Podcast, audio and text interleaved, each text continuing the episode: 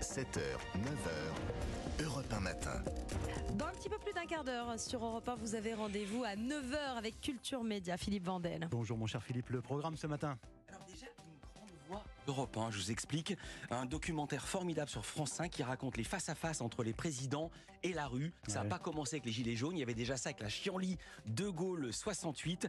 Magnifique doc signé Patrice Duhamel et Michel Cotta. Ah. Grande voix d'Europe 1, ils seront tous les deux nos invités pour l'info média du jour.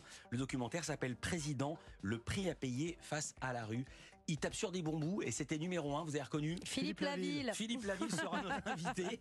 Il a un nouvel album, il s'appelle Sous le même soleil. C'est euh, 10 remixes et deux inédits et du rire en pagaille. Ah, on va des chanter, extraits quoi. en pagaille. Mm. On va chanter, on va entendre deux titres même. Très bien, parfait. Rendez-vous dès 9h sur Europe 1 pour Culture Média avec Philippe Vandel. À tout à l'heure Philippe. Europe 1 matin. Et place au vendredi euh, thématique Lionel Gougelot avec votre invité. Bonjour Didier Pleu. Bonjour. Vous publiez aux, édi- aux éditions Odile Jacob un dernier ouvrage intitulé euh, L'éducation bienveillante, ça suffit. C'est un peu le thème de notre rendez-vous, de notre vendredi thématique de la rédaction euh, d'Europe 1. Euh, C'est un ouvrage, Didier Pleu, dans lequel vous faites le bilan de ce mouvement de l'éducation bienveillante, que l'on appelle également l'éducation positive. D'abord, dans les grandes lignes, si vous le voulez bien, est-ce que euh, vous pouvez nous dire ce que l'on observe comme effet, euh, on va dire, euh, négatif ou peut-être délétère maintenant de ce mouvement de l'éducation bienveillante? Ben, C'est-à-dire que ça fait déjà plusieurs années, quand on est praticien comme moi, qu'on voit des, enfants des adolescents qui vont pas bien du tout. Et quand on quête un petit peu qu'est-ce qui s'est passé au niveau euh, familial, historique et autres, on, ne voit pas, du tout de, de carence éducative, de maltraitance, mais au contraire des parents qui sont très positifs, très bienveillants, très empathiques.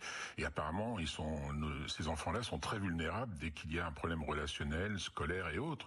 Et ce que je vois aussi, c'est que les parents sont complètement en burn-out. Ceux qu'applique à la lettre l'éducation bienveillante, qui est en fait l'éducation positive à la, française, sont complètement épuisés. Alors on va revenir dans le détail, hein, euh, peut-être sur certains effets, sur certains comportements, euh, notamment par rapport à, certaines familles. Euh, Est-ce que vous diriez que ce mouvement d'éducation bienveillante, dont Bruno Robe nous disait tout à l'heure à 7h10 qu'il est apparu en France dans, les années euh, 60, euh, c'est bien ça Est-ce que c'est un mouvement qui a engendré des générations de jeunes adultes, comme l'on dit maintenant, intolérants à la frustration Ah bah oui, tout à fait, parce que c'était c'était un peu mon hypothèse que je défends depuis maintenant 40 ans. C'est vrai que ça a démarré dans les années 60-70. Bon, il y a eu euh, Françoise Dolto qui était nécessaire pour sortir de l'autoritarisme parental des années 50. Mais ensuite, euh, quand on a appliqué le modèle justement très bienveillant de Françoise Dolto, euh, ça, ne marchait pas puisqu'elle refusait tout ce qui était autorité, tout ce qui était conflictualité. hein. Il faut savoir que Carlos témoignait en disant que maman était formidable au niveau communication, mais on avait des ratatouilles le soir par notre père qui cognait fort. Quoi, Vous voyez, donc on était toujours dans cette oscillation entre euh, empathie totale et puis tout d'un coup, boum, euh, c'est un peu ce qu'on entend en ce moment avec le retour du, du fil dans ta chambre. Moi, Ouais. c'est ce que j'ai connu, hein, étant gamin, le fil dans ta chambre. Mais Ouais. l'origine du mal n'est pas là. Oui, parce que vous le, vous racontez vous-même hein, dans, ce, euh, dans cette euh, publication, dans votre dernier ouvrage, Didier Pleu, L'éducation bienveillante, ça, ça suffit. Vous-même, vous avez été, entre guillemets, victime d'une, comment dirais-je, d'une éducation à la dure, quoi, finalement. Hein Oui, bah c'est ça. Enfant des années 50, euh, c'était entre les, les, les paires de baffes de l'instit, euh, les, les remontrances du curé et puis les, les engueulades à la maison. Ouais. Donc euh, c'est pour ça le fil dans ta chambre, j'ai bien connu, mais ça ne résout rien. C'est Mm. ce qu'il fallait, c'est ce qu'il faudrait maintenant, c'est éduquer les enfants à accepter le principe de réalité, c'est-à-dire en amont. Euh, c'est se demander comment ça se fait qu'un enfant pique des colères au point qu'on Ouais. lui dise euh, bah, va dans ta chambre, dégage, etc. S'ils en arrivent là, c'est qu'ils sont justement, vous avez prononcé le mot, très intolérants en frustration et malheureusement c'est exponentiel. L'enfant roi devient adulte roi et etc. Quoi, c'est ça ne s'arrange pas. Donc est-ce qu'on peut éduquer en amont? Alors justement, euh, la question que l'on se pose avant que l'on revienne un, un petit peu dans, dans le détail, euh, Didier Pleu, est-ce que justement ce, ce mouvement d'éducation bienveillante, positive, est-ce que ça peut déboucher sur des handicaps pour des enfants euh, devenus adultes qui deviennent euh, des adultes tyrans aussi? Bah oui, oui, c'est un handicap dans le sens, ils n'ont pas le sens des réalités. Tout est fait pour euh, euh, stimuler leur ego, tout est fait pour stimuler leur créativité, tout est fait pour stimuler le- leur personnalité. On, pense que l'empathie est naturelle, mais malheureusement, moi j'ai toujours pensé qu'il y a une sorte de stade de développement de la toute-puissance chez l'humain. Donc si l'humain, euh, tout enfant, préadolescent et adolescent n'est jamais arrêté, oui, effectivement, il rentre dans ce qu'on appelle la tyrannie, c'est-à-dire qu'il va chosifier les parents qui seront des parents taxi, parents restaurateurs, parents club med, parents euh, euh, hôteliers, tout ce que l'on veut, mais il y aura toujours une chosification, c'est-à-dire que l'autre, l'autre n'est pas du tout euh, apprécié en tant que personne. Et après, à l'âge adulte, eh ben, c'est tout pour ma gueule, c'est les incivilités, c'est je fais ce que je veux quand je veux, et mon kiki n'est pas, etc. Et ce sont aussi des enfants qui, devenus adultes, vont remettre en question toute forme d'autorité. hein. Par exemple, la police, euh, monsieur le maire, euh, le patron de l'entreprise, etc. Oui, oui, ça démarre à l'adolescence. On voit de plus en plus d'effets du style euh, j'ai une mauvaise note en espagnol, ben je vais attaquer la prof. Des, tas de choses comme ça où finalement c'est simplement parce que euh, ben, dès qu'il y a de l'autorité, dès que quelqu'un dit non tu peux pas te conduire comme tu as envie de le faire, on n'est pas dans un monde bisounours où tout est possible, ça ne marche plus. C'est vrai que si on les a habitués euh, en famille et parfois à l'école à fais ce que tu veux, t'es formidable, etc. ben, dès que quelqu'un s'interpose pour dire écoute Coco, c'est pas ça la socialisation, c'est pas ça le rapport à l'autre, ça ne marche plus. Donc aussitôt c'est l'agressivité.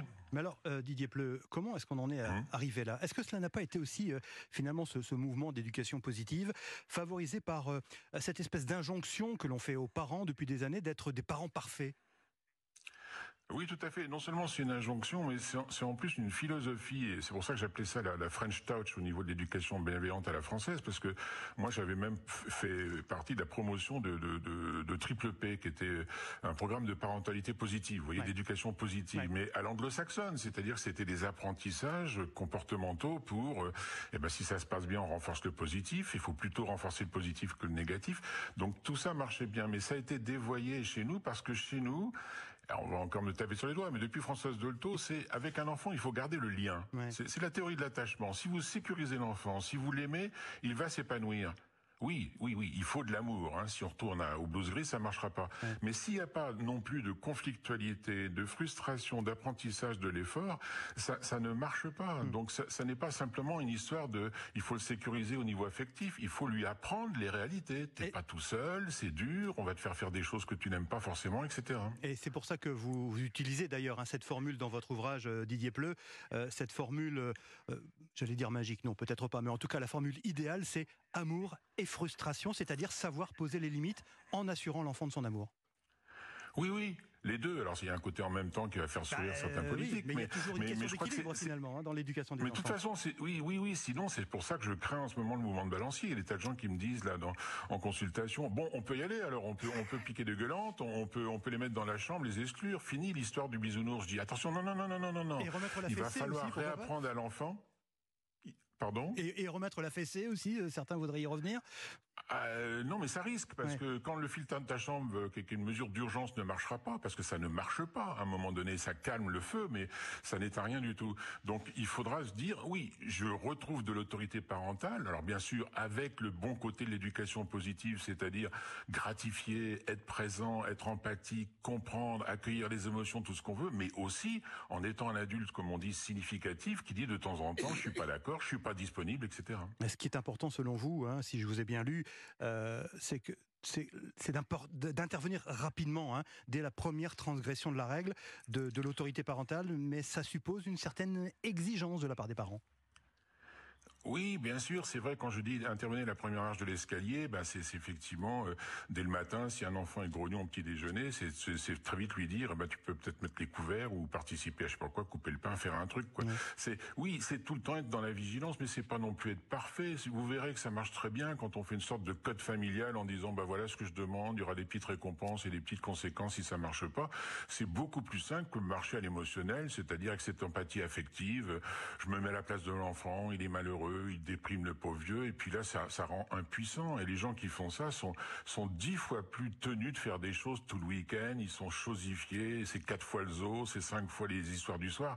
Non, non, c'est épuisant d'être un parent bienveillant. Donc je, je leur dis, soyez positifs, mais aussi contraignant, et puis vous avez votre vie d'adulte. Enfin, on n'est pas là tout le temps à la disposition des enfants. En fait, c'est moins fatigant, tout simplement. Oui, je, tout à fait. Je voulais revenir sur le- la, la notion de caprice euh, de- des enfants. Euh, Est-ce que le, le problème ne vient pas du fait aussi que euh, certains, de trop de parents finalement confondent caprice de l'enfant et mal-être? Ben oui, mais le problème, s'ils confondent, c'est qu'on leur a enseigné ça. hein. Notre grande Françoise Dolto disait un enfant ne fait jamais de caprice. C'est la théorie psychanalytique. Derrière un comportement négatif de l'enfant, pour eux, il y a toujours un sens. Et le sens, c'est que l'enfant désire quelque chose, désire exister ou est en train de signer un mal-être. Non, un enfant, quelquefois, signe effectivement un mal-être et a envie d'être écouté, mais le plus souvent, s'il fait des crises, c'est parce que son, son principe de plaisir immédiat est en train de s'arrêter. C'est-à-dire, si, si on lui demande d'arrêter de jouer, si on lui demande d'arrêter de, de, de, comment dire, de, de, de socialiser, de, de, de manger ou des choses comme ça, euh, ben, il, va péter un plomb parce que l'enfant est branché pour le principe de plaisir comme tout être humain. Donc c'est nous qui allons l'éduquer, le parent, en lui disant c'est pas possible. On peut pas tout le temps satisfaire tes désirs. Donc si on pense que tout ça ça n'est pas un caprice, ben dans ce cas-là on rentre dans l'interprétation et tout ce qu'on a connu depuis des années et qui ne marche pas. Et ça suppose aussi, euh, j'ai retenu la formule, enseigner le difficile, comme vous dites hein, dans, votre, dans votre ouvrage. Oui, c'est souvent ça, les, les gens me disent, mais c'est- dur votre truc, c'est quoi le difficile? Mais non, mais enseigner le difficile, c'est inclure un peu de déplaisant dans l'éducation. Si on voit qu'un tout petit a du mal avec ses cubes et puis il veut changer de jeu aussitôt, on peut très bien lui dire, tiens, reprends un petit peu tes cubes pour voir s'ils peuvent être en équilibre. C'est c'est enseigner que, oui, effectivement, avant de manger, on peut faire une petite cueillette au, au- au- en automne pour les fruits, pour faire du, je sais pas quoi, ramasser des, des, des, des noix et les, et les offrir à la grand-mère. C'est montrer qu'il n'y a pas forcément d'immédiateté, mais quelquefois il y a un grand bonheur quand on fait des choses plus contraignantes, moins plaisantes. C'est-à-dire quand on fait des choses qu'on n'a pas forcément envie de faire. Et ça, c'est l'adulte qui doit l'enseigner. L'enfant va pas réclamer euh, je veux augmenter mon seuil de tolérance aux frustrations comme dit Bleu, euh, éduquez-moi comme ça. Il s'en fout, lui. Mm. Euh, Est-ce que dans, dans cette situation que l'on observe aujourd'hui, Didier Pleu, est-ce que l'éducation nationale a une responsabilité dans, dans ce phénomène? Euh, pas entière, mais c'est vrai que quand je vois, alors là, je vais encore faire taper sur les doigts, mais depuis la pédagogie Mérieux qui était centrée sur l'enfant, hein, qui venait du doltoïsme aigu et de la psychanalyse, il y a eu euh, les, les enseignants ont baissé la garde parce que ils ont, on leur a dit qu'un enfant apprenait mieux sans stress, euh, dans une éducation bienveillante et positive. Il marche aussi à ça, mais il faut aussi que l'enfant puisse accepter d'apprendre les déclinaisons allemandes ou les verbes irréguliers en anglais. Ouais. C'est-à-dire, il n'y a pas que du fun dans l'apprentissage, il y a Ouais. aussi des choses pas sympas. Donc c'est l'apprentissage de, de- de l'effort en quelque sorte euh, également. Bah, les, les deux, que ce soit pas le- les blouses grises, on nous apprenait des trucs par cœur, on savait pas pourquoi, c'est, on se faisait taper sur les doigts. Mais est-ce qu'on peut faire un apprentissage sympathique, empathique, qui motive l'enfant effectivement dans dans son développement, développement personnel, mais aussi lui lui bah, le contraindre à apprendre des trucs qu'il a pas envie de faire, comme Ouais. on fait du solfège pour la musique, on s'exerce pour les maths et puis on s'entraîne pour le foot. Autre formule qui m'a qui m'a marqué Didier Pleu hein, dans votre dans votre dernier ouvrage l'éducation bienveillante ça suffit publié aux, éditions euh, Odile Jacob Euh, vous dites que les carences éducatives sont souvent plus délétères que les carences affectives. Alors ça, ça va vraiment à contre-courant d'une sorte de, pensée unique hein, en matière d'é- d'éducation. Oui, parce que l'hypothèse centrale dans notre pays, c'était l'hypothèse psychanalytique. Elle avait raison à une certaine époque où, effectivement, les enfants étaient éduqués euh, à l'autoritarisme et on ne tenait pas compte de leur personnalité. Donc il y avait des carences affectives. L'enfant était insécurisé, était quasiment détruit, etc.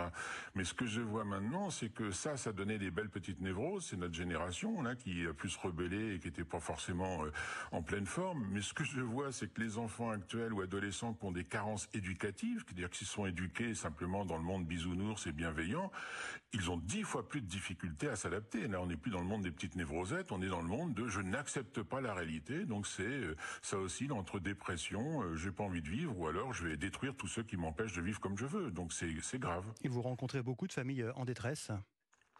Bah oui, beaucoup trop, beaucoup trop. Alors c'est vrai qu'attention, l'éducation positive euh, quelquefois marche bien pour les enfants très anxieux, mais dès qu'on a un enfant un peu intrépide, qui a un tempérament fougueux, ces parents-là sont épuisés à courir, à toujours essayer de garder le lien, euh, à toujours être dans, dans, dans le positif. Ça n'est pas possible. Quand on est parent, on ne peut pas être tout le temps bienveillant. J'ai pas dit d'être malveillant, mais j'ai dit d'être empathique Mm. et frustrant, les Euh, deux. Vous avez euh, plusieurs fois cité euh, Françoise Dolto hein, au cours de Mhm. cet entretien. Didier Pleu, on vous a souvent présenté comme un, un anti-Dolto, notamment en ce que vous considérez que le verbe et la parole ne suffisent pas, ne font pas tout finalement dans, dans l'éducation de l'enfant. Bah, C'est ça le problème. Bien sûr que c'est essentiel d'écouter euh, un enfant euh, dans ses dans ses atermoiements, dans ses difficultés, etc. Exprimer ses émotions, ça c'est le bon côté que nous a enseigné Dolto.